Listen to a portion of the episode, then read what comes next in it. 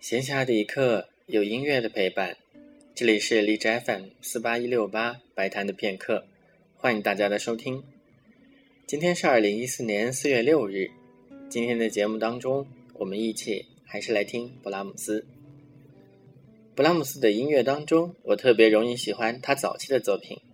我的感觉，他的早期作品常常在内容和形式上有一种不可调和的矛盾。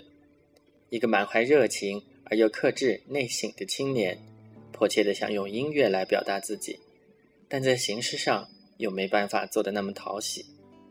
他在一八五八年所写作的 D 小调钢琴协奏曲就是这样的。一八五八年，勃拉姆斯时年二十四岁，作品完成之后，他在一八五九年一月自己担任独奏，分别在汉诺威和莱比锡演出。但是，尤其是莱比锡的那一场。演奏结束之后，听众报以他的是稀稀拉拉的掌声和清晰无比的嘘声。